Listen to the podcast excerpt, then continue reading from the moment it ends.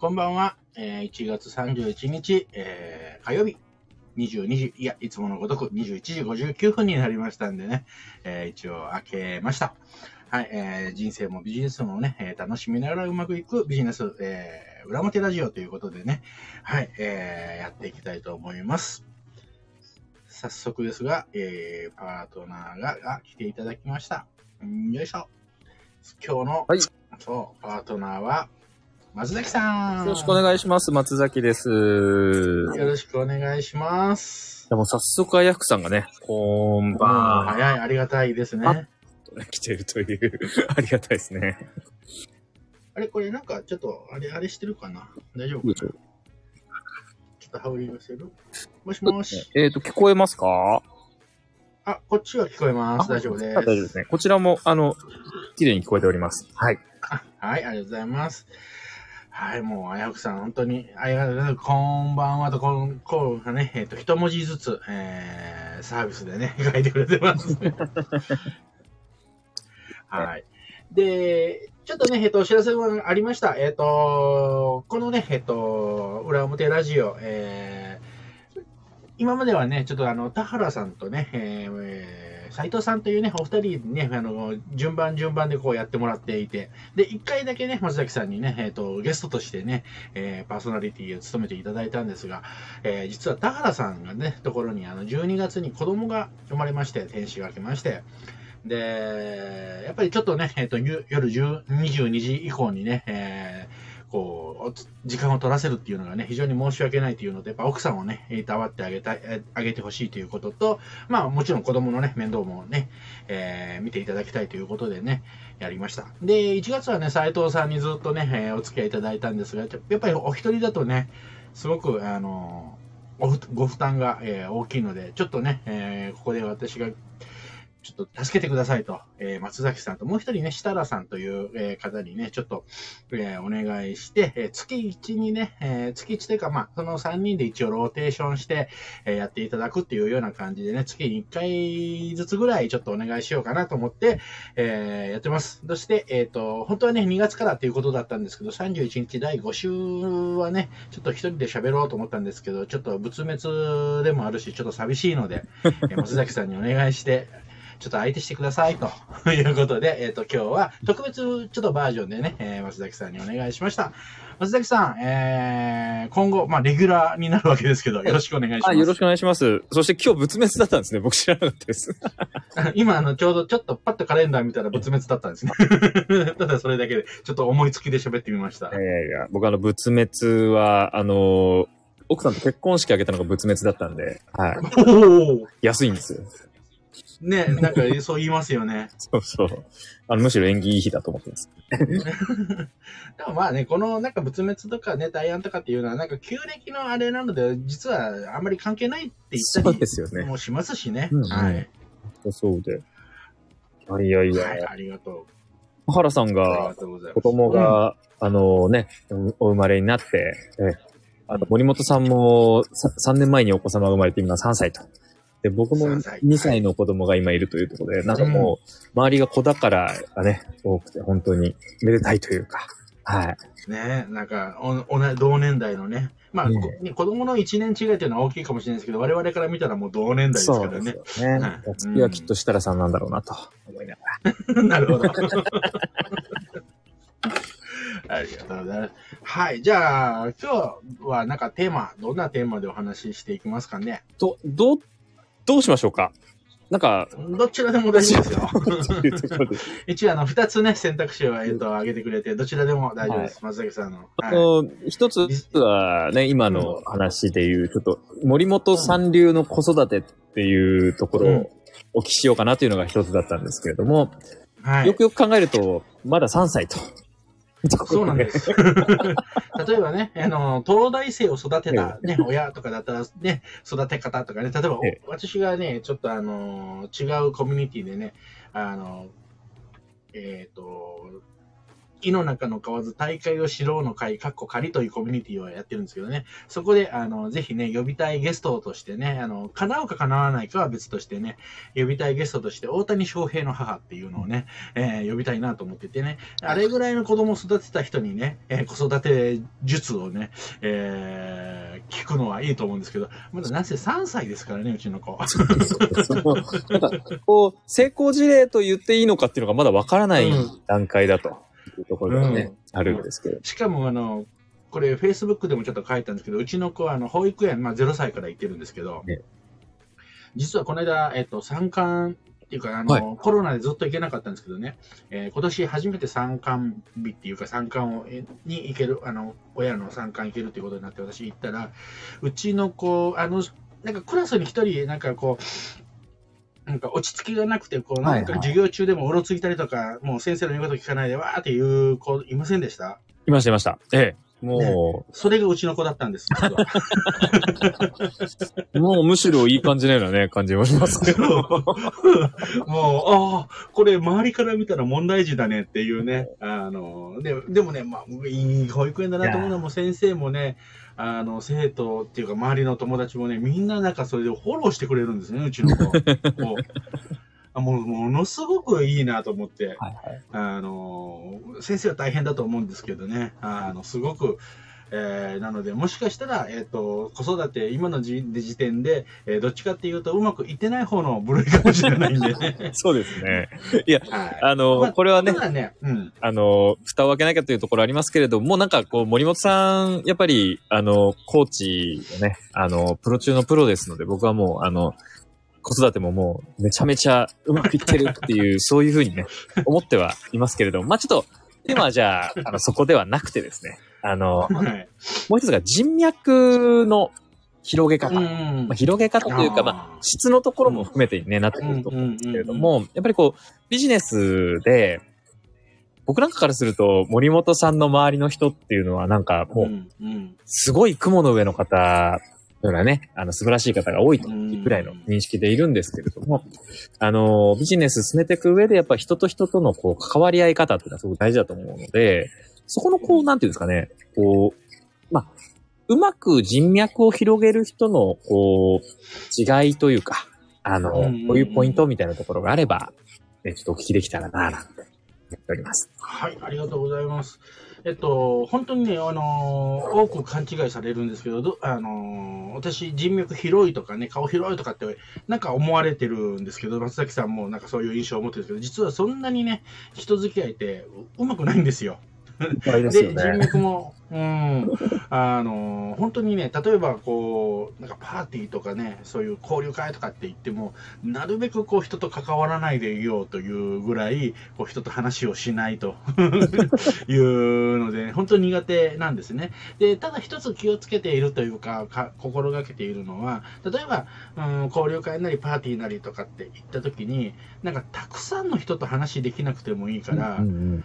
この人はっていう人と仲良くなろうっていうのは、なので数じゃなくて、なんかもう、その、例えば100人集まるパーティーに行ったとしても、1人か2人なんか気の合う人見つけられたらラッキーぐらいの感じで行きます。あの、わかります。僕も、あの、今は割と、こうなんですかね。えっと、うん広げるというよりも、一番こう仲いい人を作ろうとかっていうような感じでうんうんですけど、なんか昔結構あの人とも話したい、あの人とも話したいって言ってなんかやってた、ら、こう、一つのこう飲み会の場で、やたら席を変える人になっちゃったっていうことがあって。なので、なんか結果後で振り返ると、なんか薄かったなみたいな感じもするので、なんか今おっしゃってたことはすごくわかりますね。うん、でだってその方がね、多分、うんと、意義があるかなっていうか、例えばね、あの、新人さんがね、例えば交流会とか行って、えー100枚名刺交換してこいみたいなことをね、言われる上司、それは、それでこう、その練習のためにっていうね、数をやる、こなすっていう練習のためにやる、そういう目的があればいいんですけど、例えば交流会に行って、我々で仕事、例えば、なんかえービジネスになる、えー出会いを求めようと思って、いっぱいの人と話すよりは、あ、この人はって思った人と、それこそ2人か3人濃く話した方が、多分ビジネスにつながりやすいと思うんですよね。確かに。そうですよね。うん。なので、えーなので、それを、その一人、二人が見つからなかったら、あ残念だったな、で、もうしょうがないんですけど、うんその方が、なんか、うん、なんか100枚の名刺持って、これ誰だっけって思うよりは、3枚名刺行って、もう一回連絡取りたいなと思う3枚の名刺持ってた方が、私はいいなと思ってるんですね。確かに。そうですよね。うん。なんか、いろんな人にね、声かけるのも、結局、限界があるし、薄まりますもんね。うんうん。と、そんなにいっぱいの人と話題がないっていうのもね、何を話してるんだろうっていつも思うんですよい。やー、でも森野さんも話題深いし広そうですけどね。うんいやいやいや、もう全然ダメで、ほ本当に、こう、本当にそれが得意な人いるじゃないですか。いろんな人と飯交換して、あ、あそこでも話してる、あそこでも話してる。しかも、こう、結構楽しそうに話してるっていう人、結構いるんですけど、何話してるのかなって、すごく不思議ですからね。確かに。なんかあの、我々も知ってるあの、菅智明さん、あの、うんうん。マーチャントクラブというか、定食コミュニティの、あの、まあ、創創設者ですけれども、はい。うん。あの、意外と飲み会になると、あの、たまに孤立するって言いますね。あれだけ顔が広くて、いろんな方から大人気の方なんですけど。だから意外と、ふとした時に、こう、周りが、あの、恐れ多くてとまでは言わないんですけど、ちょっとハードルを感じて、すっと入らないみたいな、ははうん、ことが意外と寂しいんですよねって言ったことがあって。なんか、そういうのも確かにあるよなっていう。うん。ああ、そうかなるほどね。えっと、で、今それでね、ちょっと、えっと、全くちょっと違うことですけど、思い出したのが、菅さんとはもう数年の付き合いになるんですけど、実は飲み会とかの席でじっくり菅さんと話したことないんですよね。今、今でもないってことですか？今でもないです。意外ですね。へー そう、なんかね、お互い緊張するのかどうかね、あの、挨拶程度とかちょっとは話すんですけど、なんかじっくり深い話っていうのはね、あんまりしたことないんですね。ああ、でも確かになんかこう、こう、そういうのもご縁ですよね。なんか、こう、やたら、こう、なんか、いつも話せる人もいるし、なんか、何のかんので話してないなっていう人、何度も会ってるのにいますもんね。そうなんですよ。でもなんかわわか分かり合えてるというか、わ分かってるというか。あの、でも大好きだし、うん。あ、そうそう。確かに飲み会の席で深い話とか長く話ができたとかっていうことだけじゃないですもんね。全うん然こう、あの、飲み会とは関係なく、あの、つながって、あの、ビジネス上のお付き合いしっかりできてるっていうケースもね、うんうんうんありますもんね。そうそうそう。うんだから、うん、そういう意味で言うと、なんか、こう、話す、そんなにこう、なんていう、なんていうんだろう、こう、し、じ、じっくりと話さなくても、分かり合える人は多分分かり合えるし、はいっていうところがあるので、だから、うん、数、あの人脈の広げ方っていうのは、まあ、本当わからないですけど、人脈の、なんていうかな、強め方みたいなのは、はいはい。うん、うんうん。なんかそういうので、私は、なんかやってるかなっていうのは思いますね。ありがとうございます。やっぱりこう、広げるより強めるって確かにいいですよね。うんうん。うん。なんかその方がね、その方が、なんか、うん、まあビジネスだけじゃなくて、ビジネスにおいても、うん、あの、普通のプライベートにおいても、人間関係を築くっていうのって、うんうん。そういうのが大事。あの数じゃなくて、し質というか、深さというか、なんか、うん、そういうのかなと思うのと、あともう一つ気をつけて、気をつけてるっていうか、あの、思っていることは、えっと、なんか、下手にこう、見栄を張らないでわからないことを素直に、年上とか年下とか関係なくて、わからなかったら素直になんか聞くっていうと、あの、めっちゃなんか、こう、仲良くなれますよね。ああ、確かに。なんか、あの、ちょっとこう背伸びをしたくなるじゃない、したくなるっていうか、なんかしちゃう、し、しなきゃいけないのかなって思ってる自分ってあるじゃないですか。うんうんうんうん。僕もやっぱり、なんか、あの、ちょっとこう言う、こう言ったらですけど、舐められまいとしてちょっとなんか強く見せるみたいな。おの昔は昔はやっぱりあったなと思ってて、でもなんか、えその時って、あんまりやっぱ深くなれないみたいな結果として。だって、今は結構、もう、あんまり背伸びしないように、うんうんうんうんうん。そのままでっていうふうにしてるんですけど。そう、だから、あの、さっきね、松崎さんが言ってくれた、その雲の上の存在の人たちとっていうのは、まあ多分、その、神田さんとか、はい。本田健とか、えー、小坂さんとか、ね、いろいろ、あの、中野ひろみさんとか、まあ、すごく、ね、えっと、その時には著名な方たちと、まあ、うんうんうん運よくね、あのこう、知り合いになってね、可愛がってもらったっていうところとかもけど、その時もね、本当に素直に、えっと、それこそさっきの菅さんの話じゃないんですけど、例えば神田さんとか本田健にね、素直になんか聞けてる人って、後々考えたら少なかったなと思うんですね。ああ、あの、こん、かに、はい。うん、こんなこと聞いね、この先生にこんなこと聞いてもいいのかなみたいな遠慮？はい、はい。うん。それってど、な、なぜかっていうと、なんかこう、レベル低いと思われたくないとか、それこそ、これも見え張ってることだと私は思ってるんですね。あのーなんか、こう、こんなこと聞いたら馬鹿にされるんじゃないかとか、うん、うん、うん。こんなこと聞いたら失礼なんじゃないかみたいなこと、ちょちょっとこう、思っちゃったりとか、するところうん、うん、もうん。ね、ありますけど、意外と、そういうとこ取っ払って話をした方がいいのかもしれないですね。うん、だと思う。まあ、時々ね、本当になんかこう、ちょっと的外れのね、質問してる人とかもいる、いるんですけど、はいあのーそうじゃなくて、なんかこう、ポンって本質のところをね、なんか、素直に聞いたら結構素直に教えてくれるんですよね。はい。うん、で、そういうのがやっぱり好かれるみたいです。確かに。素直さって大事ですよね。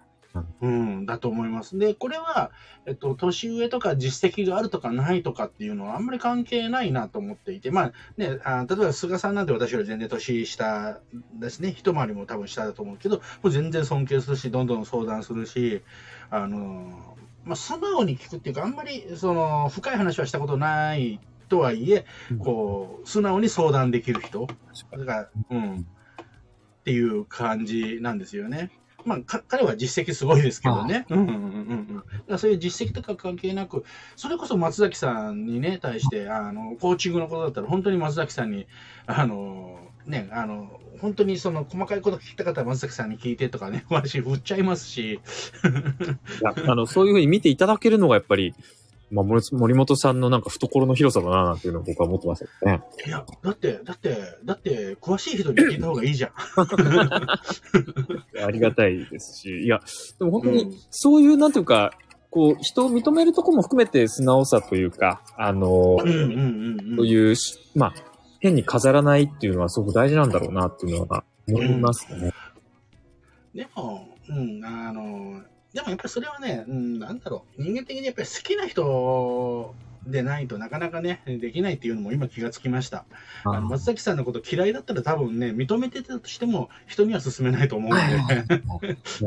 でも、あの、なんか、こう、意外とこう、やっぱり年下の人に、こう、うんうん。教えを請うとか、年下の人をこう認めるとかっていうのも、うんうんなんかやっぱりこう抵抗感があるっていうのも分からなくはないんですよね。その。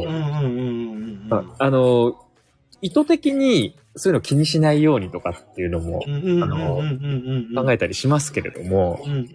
どこかでこう、ちょっとこう、あの、そうは言っても、みたいなところで、なかなか素直になれない自分っていうのもいるな、みたいなね、思ったりうんうんうん。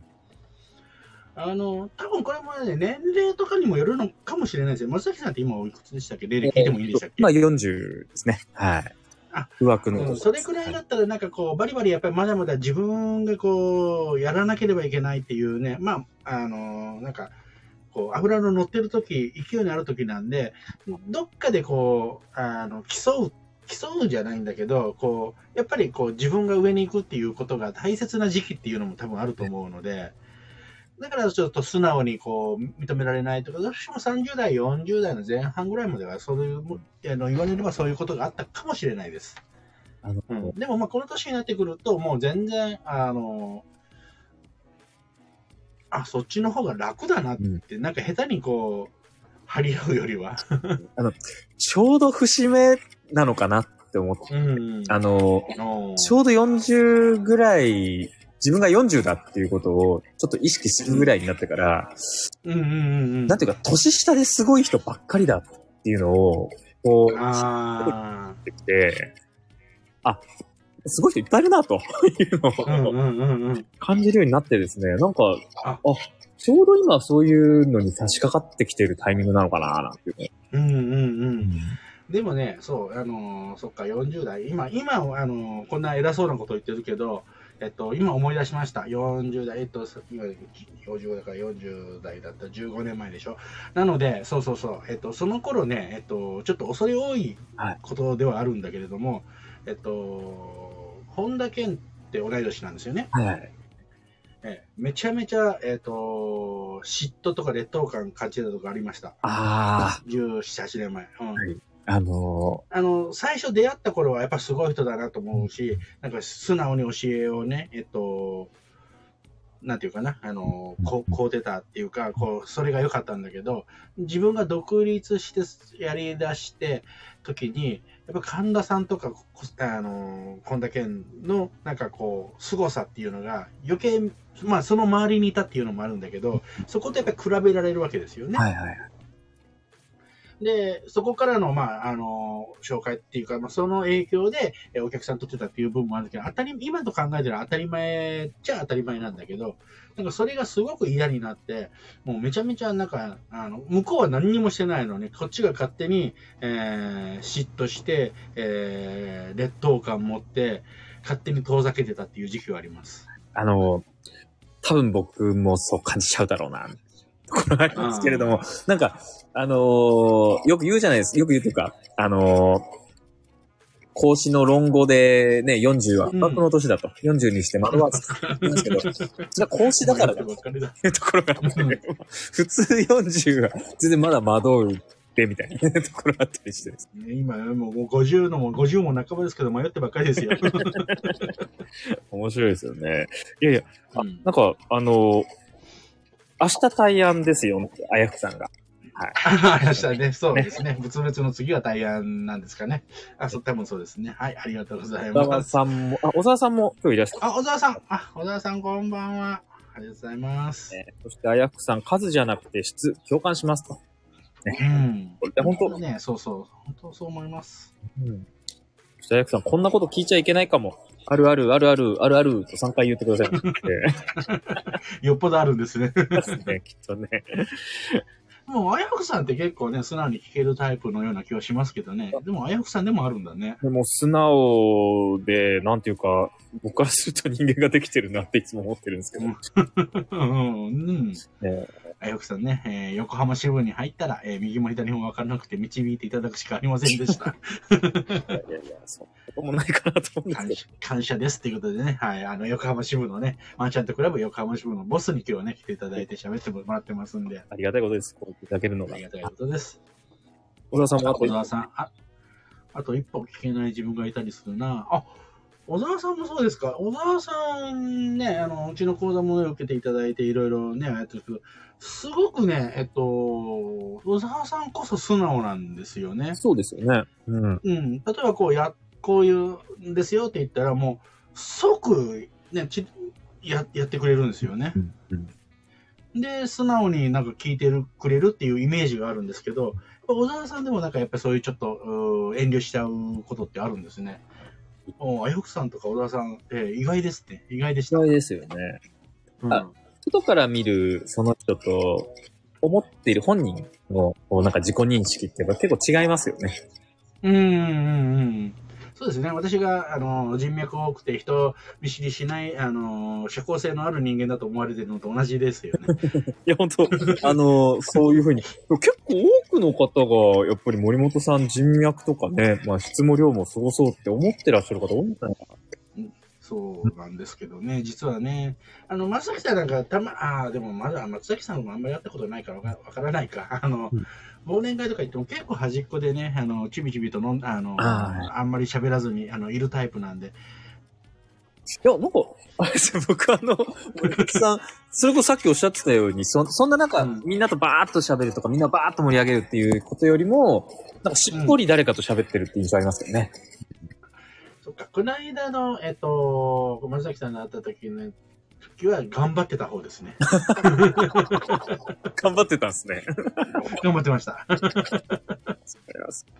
そうそうそうそう。頑張って、こう、せっかくなんで話、あのね、あの、あの時もね、そう、あの時もそうだし、忘年会の時もそうなんですけど、目標決めていってるんですよ。うんうん今日はこの人と仲良くなる。あの、あの時は顔見知りの人が多かったじゃないですか。最低限この人とちょっと、あの、近づくぞっていう目標を持っていくようにしたんですよ。来る人が分かってたから。あの、誰かとこう、ちょっと話ちゃんとしてみようっていうのを決めとくっていうのはいいですよね。そうん。いいと思う。本当にね、そうじゃないと、こう、行けたりばったりではね、私はもう本当に話できないんですよ。なんか、あの、そこはちょっとね、意外ではありますけれども。なんかそこも、なんか、誠実さ、誠実さみたいな、あの、ところがやっぱり感じられるなっていうのはありますけどね。えーそうなんでもね、こう、本当に、うん、パッて入れる人羨ましいですよ。はい。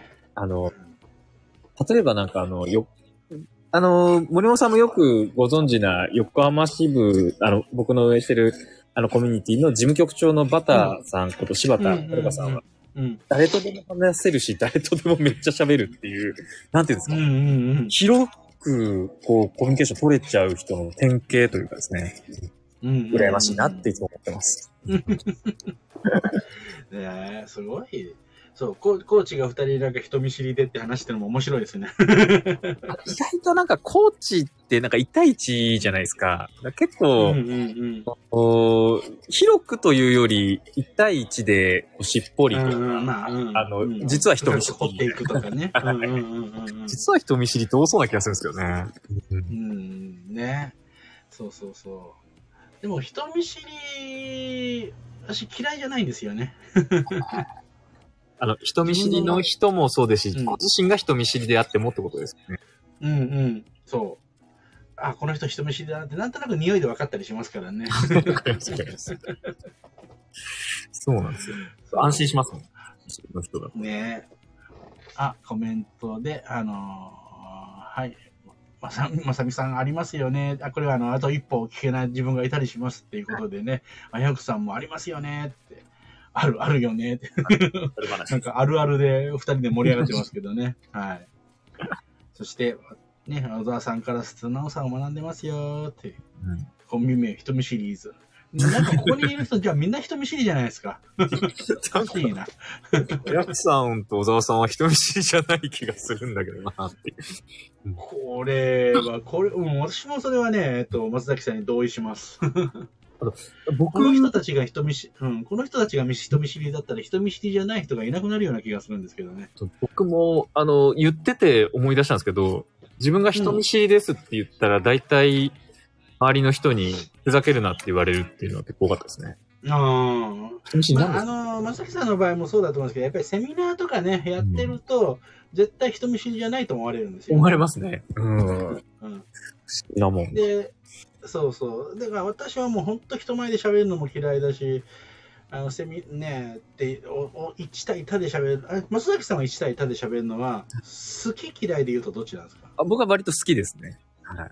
うん、じゃあ、じゃあ大丈夫ですね。私は嫌いなんですよ。そうなんですね。意外です。そう、1対他でやってるとね、あの、本当30人とか超えると、あの、時々声が震えたりしますからね。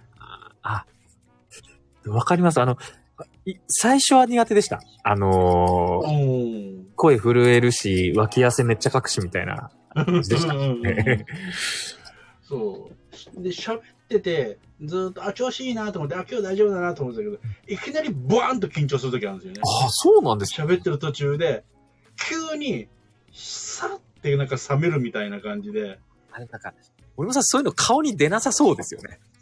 うん、あのね、あの、幸い出ないみたいなんですよ。そこがいいですで。も自分の中では、もう足ガクガクガクって震えたりとかで、あめっちゃあります。あの、僕も顔に出ないので、だ大丈夫だと思われるんですけど、内心はもう結構出てきますね。ああ、そうそう、それをね、最初だけじゃなくて、なんか、調子よく喋っている途中でパッと私が来たりするんでね、いや面白いですあ意外ですね。今まで、森本さんのセミナーも何度か、あの、参加させていただいてますけど、一度もあや、そういう危うさを感じたことがないです。多分ここ最近はね、えっと、あんまりそういう30人とかのセミナーをやらないで、もう必ず6、7人、多くても6人、あー7人ぐらいでやってるんで、あのーあれですけどね、そうそうそう、30人とか、10やっぱり10人超えると、やっぱり時々そうなりますね。ああ。うん。人数によってちょっとね、変わるところもありますよね。やっぱり、うん、急に怖くなるんですよね。うんうんうんうん。人の視線が。僕、最初、ズームのセミナーやった時そうだったかもしれないです。あのー反応が読めなくて怖すぎてっていうのありますよね。今は慣れましたね。読めないかったですね。うん。まあ、そういえばそうですね。な、慣れますね。うん はい。そうですあ、ね。あやくさんね。えー私も人見知りです。はい。えっ、と、人前で喋るのも苦手です。あ、あやくさん、どうなんですか？人前で喋るの、あね、好きそうだったんでね。ーはい。声震える。声も顔も手も震えます。顔も震えるんだ。はい。お二人は顔に出ないですね。これも慣れですかうね。んうんうん。はい。お二人とも、菩薩のような安定感。これは褒め言葉ですよね。褒め言葉か、もう、あのー手に、手に召してるみたいなるほど。そういうことですね。褒めてますということでね。な。はいい。はい。